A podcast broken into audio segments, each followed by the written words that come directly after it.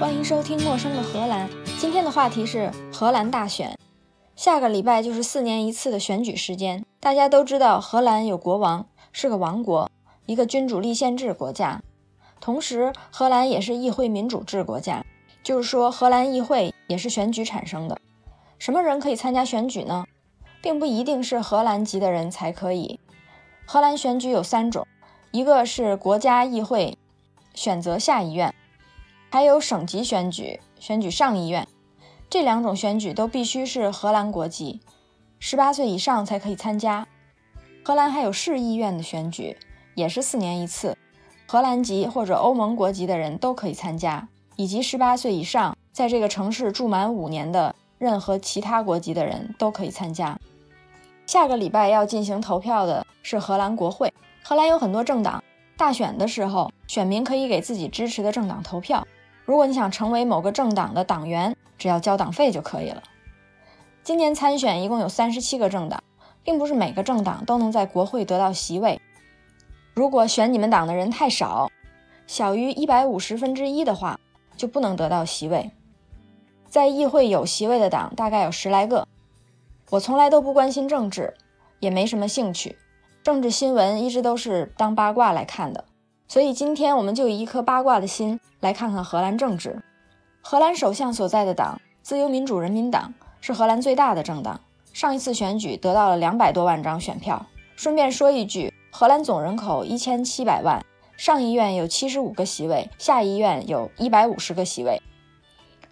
这个自由民主人民党现在在下议院有三十三个席位，他们提倡的政治理念是人人自由，每个人都要工作。减少救济，收紧移民政策。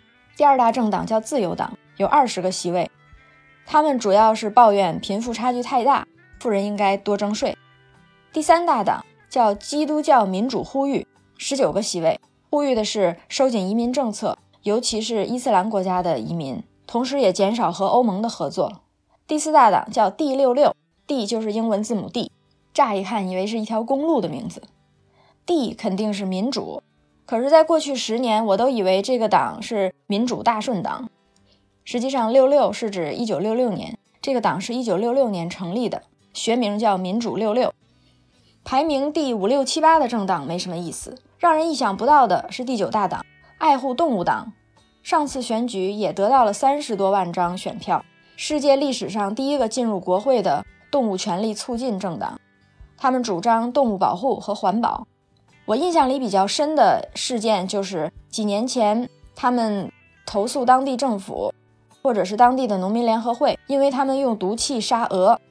报告上说，他们用氮气杀鹅，成千上万的鹅在昏迷之前，可能要经历长达一分钟的痛苦。第十大党叫五十加，一听就知道是维护中老年利益的党派，主要关注社保、医保、退休年龄、养老金等等。排名十一的党叫改革政治党，这个党也不一般，是非常严格的基督教政党，认为所有人都应该按照教义生活，直到最近才允许女性入党。还有一个党叫荷兰民主论坛，虽然说上次选举在议会里边垫底儿，但是在过去的一两年，这个党给荷兰吃瓜群众贡献了好几个大瓜。荷兰的省级选举和国会选举都是四年一次，但是中间间隔两年。也就是说，今年国会选举，上次省议会选举是两年以前。根据省级选举选上议院，根据国会选举选下议院。这个荷兰民主论坛在上次的省级选举一战成名，从没有任何席位一下得到七十五个席位里面的十三个，成为上议院第一大党。他们这次大获全胜，也是利用了当时的一个社会事件。讲故事之前，还是先说说这个党派的政见。他们的党纲指出，要阻止移民，只接纳荷兰需要的移民，不给劳工发绿卡，劳工只能得到短暂居留。所有不能融入荷兰的外国人都要离开荷兰，荷兰要像英国一样赶快脱欧。当时就有人指出，这个党是一个极右政党，而且有民粹主义的苗头。背景介绍完了之后，就可以开始讲故事了。事情发生在二零一九年三月，大概这个时候，有一天早晨。突然，所有去阿姆斯特丹、海牙、鹿特丹这些大城市的火车都停了，也不知道因为什么。快到中午的时候，新闻出来了，原来是早晨十点多钟的时候，乌特勒支有一个电车发生枪击案，三人死亡，三人重伤，四人轻伤。三名死者分别是二十八岁男子、四十九岁男子和十九岁女子。杀人的人是一个三十七岁的出生在土耳其的荷兰居民。开始，警察认为枪手是因为家庭争执，所以开枪杀死了这个十九岁的女子。另外两个人是为了帮助这个女子，不幸被牵连的。事情发生的时候，这名开枪的凶手逃跑了。到了晚上五六点钟，被警察在一辆汽车里边抓住。搜了凶手的车之后，发现了一个纸条。凶手声称自己是恐怖主义者，所以就把警察搞混乱了，也不知道他是为了家庭内部争执杀人，还是是一个恐怖事件。后来警方又继续展开行动，调查了认识这个凶手的人，认识他的人都说这个人吸毒，这个人是个酒鬼。这个人精神不太正常。警察翻案底的时候，也发现他之前就因为强奸、偷盗、非法持枪好几次被捕。这次乌特勒支枪击事件是二战以来荷兰比较严重的犯罪之一，而荷兰民主论坛党就刚好利用这个事件，在省议会选举期间大肆宣传他们的反移民、反欧盟的政治主张，并且瞬间得到很多人支持。以至于从来没在上议院有任何席位的情况下，一下子得了十三个席位，一下成为上议院里边最大的政党。这是两年前的事儿，而那个时候这个政党只有两年党龄。民主论坛成立于二零一五年，在二零一七年国会选举的时候，他们拿到了两个下议院的席位。到了二零一九年，又拿到了十三个上议院的席位，发展非常迅速。很多社会评论都说他们在二零二一年的大选。会在下议院拿到很多席位，同时也有人担心这种极右翼政党当道意味着民粹主义要抬头。这些担心的人的担心很快就被证实了。去年年底的时候，就在党派准备选举、形势一片大好的时候，民主论坛党的青年部突然爆出社交软件丑闻。这个论坛的青年部成员中间有一些 WhatsApp 群。这些聊天群里边经常有种族主义、反犹太、反穆斯林、反同性恋之类的极端言论，一直都只在他们群里边私聊。终于在去年年底的时候，被政见不同的人在公共媒体上曝光出来。聊天记录有很多，我们随便找一条说。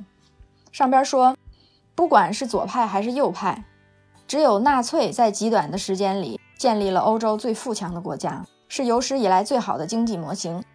下面一个人回复说：“先革命，再独裁，民粹政权就建立起来了。”再下面还有一个人发了一个蒙面的人拿着冲锋枪的图片。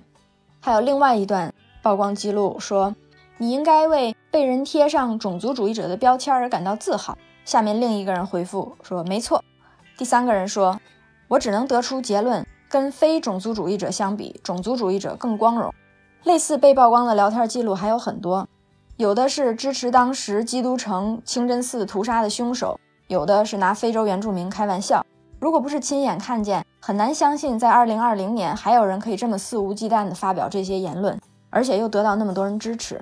聊天记录被公开之后，民主论坛党内部的斗争就被放到了台面上。党内高层有一派要求把青年部负责人开除党籍，把青年部解散；另外一派人觉得应该更深入调查之后再做决定。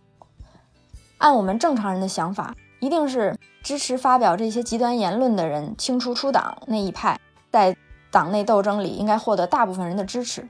可是结果又出人所料。